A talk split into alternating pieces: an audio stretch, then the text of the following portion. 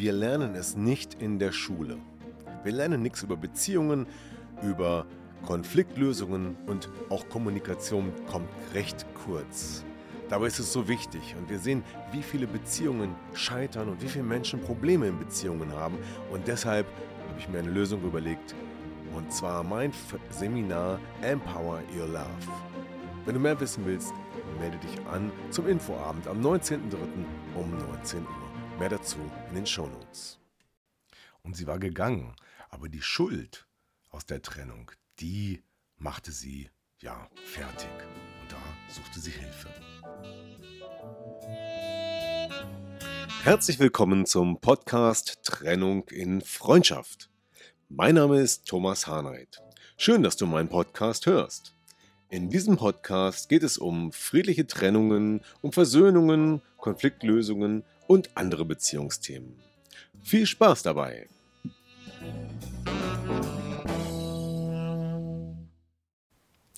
Ja, hallo, schön, dass du meinen Podcast Trennung in Freundschaft hörst. Ja, heute Mittwoch ähm, kommt immer die, neue Folge raus und äh, tatsächlich heute ein bisschen verspätet. Das liegt einfach daran, dass ich ja ziemlich erkältet bin. Meine Stimme hat sehr gelitten und äh, deswegen kommt er heute ein bisschen später raus. Die ersten haben schon gefragt, wo er denn bleibt. Und ich habe gesagt, ja, natürlich kommt er. Ich will ihn ja auch immer mittwochs gerne liefern. Äh, manchmal geht es halt nicht und dann kommt er heute ein bisschen später. So, und heute geht es um das Thema Trennungsschmerz und Liebeskummer. Denn der ein oder andere hat es vielleicht schon in der Facebook-Gruppe bemerkt. Ähm, ich habe da jetzt so eine kleine Challenge gestartet, weil ich eine Umfrage gemacht habe, sowohl als äh, auf Facebook als auch auf TikTok. Und in dieser Umfrage haben über 80 Prozent gesagt, dass es nicht möglich sei, Trennungsschmerz oder Liebeskummer vorzeitig zu beenden oder ja aufzulösen. Und das fand ich schon erstaunlich, diese große Anzahl von Menschen, die sagen, das geht nicht. Denn dass es geht, das weiß ich, weil es ein Teil meines Programmes ist, raus aus dem Trennungsschmerz. Und auch ein Teil in der Trennungsmediation hat immer ein bisschen was damit zu tun, auch den Schmerz aufzulösen, wobei das dort nicht vorrangig ist. Und genau deshalb möchte ich heute mal erzählen, warum man Trennungsschmerz auflösen kann, wie das funktioniert und welche verschiedenen ja, Ursachen oder, oder Ausprägungen es dabei gibt. Und vielleicht hilft dir das schon mal ein Stück weiter, dich selber zu erkennen beispielsweise oder sogar selber rauszukommen oder zumindest zu erkennen, ah, okay, ich habe hier ein Thema, was ich vielleicht schneller lösen könnte, indem ich mir mal Hilfe hole und durch ein Coaching tatsächlich ein Thema löse, was vielleicht sonst einfach lange braucht. Ja, lange. Das ist das Stichwort. Trennungsschmerz dauert oft lange. Manche sagen, da muss man durch. Und ich sage mal so, wenn das vier, sechs, acht Wochen dauert, ist das vielleicht auch alles noch aushaltbar. Aber wie ist es, wenn es sechs Monate, zwölf Monate, 18 Monate oder sogar zwei Jahre dauert? Dann macht es einen doch fertig, oder? Und ich selber habe das erlebt in meinem Leben, nicht nur einmal. Und damals wusste ich auch nicht, woran das liegt und was da los war. Heute kann ich natürlich die Situation ganz anders betrachten, aus einem anderen Blickwinkel und äh, verstehe das. Aber ich habe selber auch, mm, gerade nach meiner ersten Trennung, als ich noch sehr jung war, sehr, sehr lange gelitten und habe nicht verstanden, warum das so ist und hatte natürlich auch gar keine Lösung parat. So, und ähm, beim Trennungsschmerz, beim Liebeskummer ist es immer individuell. Das hängt sehr stark von der Persönlichkeit ab, von den eigenen Werten, äh, von Erfahrungen, die man davor gemacht hat, ähm, vom Selbstwert und, und, und. Und deswegen gibt es einfach kein äh, ja, allgemein Rezept, kein Patentrezept, um Trennungsschmerz und Liebeskummer aufzulösen, sondern man muss in die einzelnen Persönlichkeitsanteile reingucken und genau da kann man dann ansetzen. Und deswegen mache ich jetzt so eine kleine Podcast-Serie, und immer wieder äh, werde ich mit einer neuen Folge da das Thema Trennungsschmerz ähm, ansprechen und einzelne ja, Unterthemen vom Trennungsschmerz äh, beschreiben. Und heute geht es um das Thema Schuld. Manche Menschen fühlen sich schuldig nach einer Trennung und leiden sehr unter dem Schuldgefühl. Und ich weiß, manche ähm, sagen jetzt vielleicht, wieso denn das? Ne? Warum muss man sich denn schuldig fühlen und so? Ähm, ja, da sind wir wieder bei dem Punkt, dass es sich für jeden anf anders anfühlt. Ähm, der, der gegangen ist, hat vielleicht auch andere Probleme und Gefühle als der, der verlassen wurde, als Beispiel. Ähm, aber das Thema Schuld kommt halt vor und deswegen gucken wir uns das heute mal an. Ja, und dazu habe ich auch ein praktisches Beispiel ähm, aus der Coaching-Praxis. Und zwar ähm, geht es um Svenja. Svenja ist 38 Jahre alt, ähm, kommt aus Düsseldorf. Ich glaube, das darf man sagen. Da sind, gibt es noch eine ganze Menge Svenjas. Und ähm, hat zwei Kinder im Alter von 8 und 12 Jahren und hat nach 16 Jahren Ehe ja beschlossen, ähm, sich zu trennen und sich scheiden zu lassen.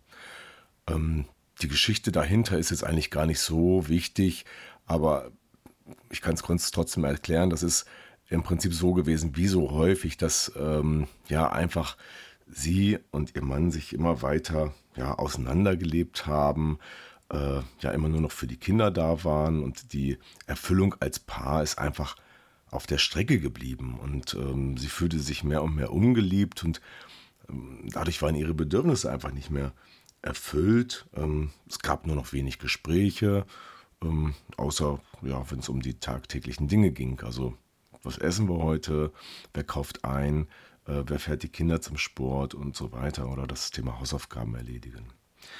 Ähm, sicherlich hat Corona da auch einen Teil dazu beigetragen, dass das Bewusstsein äh, ähm, entstand, dass zwischen den beiden nicht mehr so viel passierte, obwohl sie ja nun viel mehr Zeit miteinander verbrachten oder verbringen mussten, hatten sich die beiden einfach nichts mehr zu sagen. So, und dann kam plötzlich ein neuer Mensch ins Spiel und dann passierte das, was so oft passiert. Ähm, Svenja fühlte sich wieder wahrgenommen, fühlte sich respektiert, geschätzt ähm, und ja, dann hatte sie dann irgendwann die Entscheidung getroffen, äh, sich zu trennen. Und das war bereits alles schon passiert und schon, ähm, ich glaube, ein knappes Jahr war das Ganze her und sie hatte schon einen neuen Partner und eigentlich hätte sie ja nun glücklich sein können, ähm, aber das war sie überhaupt nicht. Sie hatte also riesige Probleme, einen riesigen Schmerz und zwar, weil sie diese Schuld empfand. Die Schuld das ging ihr richtig an die Nieren, das machte sie fertig. Ähm, die Schuld, wie sie sagte, ich habe die Familie zerstört und damit komme ich nicht klar. Ja, jetzt wird vielleicht der eine oder andere sich gleich positionieren und sagen, ja, da hat sie doch selber Schuld. Und natürlich ist sie schuld, dass sie das gemacht hat. Warum ist sie denn gegangen? Ähm, falls du jetzt solche Gedanken hast, hm, will ich dich mal ganz kurz ein Stück zurückholen und versuchen mal die andere Position einzunehmen. Denn die Position, in der sie war, bevor sie gegangen ist. Ähm, wir haben jetzt nicht darüber gesprochen, was da im Einzelnen alles passiert ist, was da noch gelaufen ist. Aber bevor die Verurteilung stattfindet und bevor die Schuld ihr gegeben wird für ihr Verhalten, sollte man immer berücksichtigen, dass es dort zwei gab und ähm, wir wissen gar nicht, das habe ich gar nicht gesagt, inwiefern die Trennung einvernehmlich erfolgte und, und, und. Es gibt so viele Faktoren, die wir nicht kennen. Aber ich weiß, dass sich viele Menschen immer sehr schnell hinreißen lassen, äh, gerade beim Thema Schuldzuweisung, äh, sich auf eine Position zu begeben. Es wäre schön, wenn alle die, die jetzt gerade das in sich gespürt haben, sich mal kurz zurücknehmen könnten und sagen, okay, ähm, warum soll ich jetzt diesen Menschen verurteilen, warum soll ich hier Schuld geben? Äh, hören wir doch erstmal zu, wie sich Svenja gefühlt hat und wie das Problem zu lösen war, anstatt gleich in die Verurteilung zu gehen. Denn das ist mir noch ein Herzensthema an anderer Stelle, dass wir uns äh, angewöhnen, bei Trennungen nicht auf eine Seite zu schlagen, weil damit machen wir im Prinzip alles nur schlimmer. Ja, die, das Paar braucht Unterstützung von beiden Seiten oder auf beiden Seiten äh, und nicht äh, ja, Schuldzuweisungen oder äh, die Bildung von Koalitionen, die gegeneinander arbeiten. Das jetzt nur mal so am Rande. Und jetzt geht es weiter mit Svenja und ihrer Schuld. Tatsächlich war es so, dass die Trennung einvernehmlich erfolgte und auch im Guten. Trotzdem war das Thema Schuld bei ihr sehr hoch ausgelegt. Und wie äußerte sich das? Ja, eigentlich fast ständig. Natürlich immer dann, wenn sie in Kontakt mit ihrem Ex-Mann war, äh, mit den Kindern, mit der Familie. Das waren so starke äh, Einflüsse, aber auch im normalen äh, Tun, im Tagesgeschäft. Äh, immer wenn man eine Familie sieht, sagte sie, dann tut es gleich weh. Das ist wie ein Stich ins Herz, wenn eine Familie, zwei ähm, Eltern mit zwei Kindern ähm, gemeinsam langläuft und ähm, ich musste mir dann vorstellen, dass das jetzt bei uns nicht mehr so ist. Und dann haben wir, sind wir da mal eingestiegen und haben mal geguckt, warum ist das eigentlich so? Warum ist bei ihr das Thema, dass sie sich schuldig fühlt, so sehr ausgeprägt? Wie kommt das eigentlich zustande? Da müssen wir ein bisschen in die Persönlichkeit einsteigen. Ja, und in der Persönlichkeit, ähm, da liegen viele Dinge verborgen, die ursächlich sind für unser Verhalten. Ja, das kommt aus unserer Kindheit, wie wir von unseren Eltern erzogen wurden, welche Prägungen wir ja, bekommen oder aufgenommen haben und mit, nach welchen Lebensregeln wir agieren. Ja, bei Svenja war es so, von ihrer äh, Persönlichkeitsstruktur, von dem Persönlichkeitstyp ist sie so ein grüner Typ, der sogenannte freundliche Idealist, der freundliche Helfer, der, dem es wichtig ist, geliebt zu werden, dem es wichtig ist, Liebe zu geben und der äh, einen großen Wert auf ein harmonisches Miteinander legt und der auch sehr viel Energie investiert, anderen zu helfen, um dabei geliebt zu werden. So, und das war schon mal der erste Punkt, wo sich gezeigt hat, dass in der Persönlichkeitsstruktur natürlich genau da ein Thema war, gegen das sie ihre eigenen Lebensregeln verletzt hatte. Ne? Nämlich das Gefühl, ich muss ja für die anderen da sein und denen helfen. Das war sehr, ein sehr starker Antreiber, ein sehr starker Wert und das war jetzt nicht mehr gegeben. Denn sie konnte jetzt ja nicht mehr vollständig da sein, weil die Kinder nicht immer bei ihr waren und natürlich auch, obwohl sie sich von ihrem Mann getrennt hatte, hatte sie das Gefühl, für ihn da sein zu müssen. Eigentlich paradox, ne? Aber das hatte ihr dieses ähm, Schuldgefühl eingebaut. Ja, dann haben wir weitergeguckt. Also die Persönlichkeit war ein Anteil. Dann gab es, gibt es das Thema Werte. Werte sind auch mal ein ganz, ganz starker Faktor für unsere Ausrichtung, für unser Verhalten, auch für Konflikte. Konflikte im, Au im Außen mit anderen Menschen, aber auch Konflikte mit uns selbst. Und die Betrachtung der Werte, ja, man hätte es fast denken können, ergab auch, dass bei Svenja das Thema Familie, der Wert Familie ein sehr hohes, äh, einen sehr hohen Wert hatte und äh, eine sehr große Bedeutung für sie. Eine intakte Familie war für sie sehr, sehr wichtig und gleichermaßen hatte sie das gerade in ihren Augen zerstört. Stimmt ja auch zum Teil. Ähm, sie hat den Familienstatus verändert durch die Trennung und das war weiterhin ein ganz, ganz großer innerer Konflikt, der in ihr herrschte. Ja, und dann gab es noch aus dem grünen Anteil, aus ihrer Persönlichkeit des grünen Anteils, gab es auch ein paar Glaubenssätze. Und ein ganz wichtiger Glaubenssatz war auch, ich muss dafür sorgen, dass es allen gut geht. Wenn man diesen Glaubenssatz hat, dann lebt man danach. Dann ist es in einem drin das Gefühl, immer dafür zu sorgen oder sorgen zu müssen, dass es anderen gut geht und wenn man das nicht kann, dann ist man ja im Mangel, im Konflikt und hat schlechte Gefühle. Und das waren so die Hauptursachen, die bei Svenja für ihre, ihr Schuldgefühl sorgten. So, und jetzt kommt natürlich die spannende Frage, die vielleicht jeder sich jetzt stellt. Und was macht man dann? was hast du denn dann gemacht? Was habt ihr gemacht? Ja, in der Tat, das ist wirklich immer wieder die spannende Frage. Ähm, wie geht man da vor?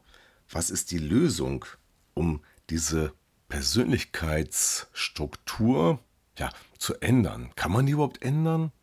Kann man überhaupt seine Persönlichkeit so einfach ändern? Ja, das ähm, ist tatsächlich nicht ganz einfach, aber äh, die Persönlichkeit hat ja etwas damit zu tun, wie man die Welt sieht. Und wenn der Wert auf die Familie hoch ist, dann ist das grundsätzlich erstmal gut. Ähm, aber wenn man gleichzeitig dann so ein großes Schuldgefühl hat, ist das nicht gut. Dann kann man folgende Dinge tun. Man kann zum Beispiel an den Glaubenssätzen arbeiten und das haben wir gemacht. Haben an den Glaubenssätzen gearbeitet, die äh, wie gesagt, hießen, ich muss dafür sorgen, dass es allen gut geht. Dieser Glaubenssatz war unheimlich stark ausgeprägt und das bedeutet, dass im Unterbewusstsein, ja, das ist fast wie ein innerer Zwang, das immer tun zu müssen, immer dafür sorgen zu müssen, dass es den anderen gut geht und dabei sich sogar selber zu vergessen. Das ist ein, sehr häufiges Thema in meinen Coachings und vielleicht erkennt sich der ein oder andere selbst, dass er, also wenn du jetzt zum Beispiel mal sagst, ich muss dafür sorgen, dass es allen gut geht. Und du bekommst dann ein Gefühl, ein, einen inneren Druck ähm, oder wie auch immer, dass du das sogar körperlich spürst, dann hast du auch einen Glaubenssatz, einen Antreiber, der sehr stark ausgeprägt ist. So, in diesem Glaubenssatz, die, die Intensität, die ist einfach dann zu stark, weil man kann einfach gar nichts anderes mehr denken. Das, das behindert einen. Man muss da auch mal die Lösung äh, sehen können, die es auch gibt. Zum Beispiel, wenn ich nicht dafür sorge, dass es meinen Kindern gut geht, dann wird es mein Mann oder mein Ex-Partner tun, denn da sind ja meine Kinder, wenn sie nicht bei mir sind, und bei ihm sind sie auch gut aufgehoben und er wird für sie sorgen und es geht ihnen gut. Das ist sozusagen der Ausgleich zu der einen Sichtweise. Aber weil die eine Sichtweise, ich muss dafür sorgen, dass es allen gut geht, so stark ist, muss man dort energetisch arbeiten und den Glaubenssatz in seiner Intensität abmildern. Dafür gibt es verschiedene Methoden, zum Beispiel EMDR oder Emotion Sync, um ein paar Namen zu nennen, mit denen man tatsächlich dann den inneren Zwang, den inneren Druck, der auf diesem Satz liegt, ja, runterfahren kann und man kann das sogar regeln zwischen, der soll nicht mehr ganz so stark sein oder der soll sogar weg sein.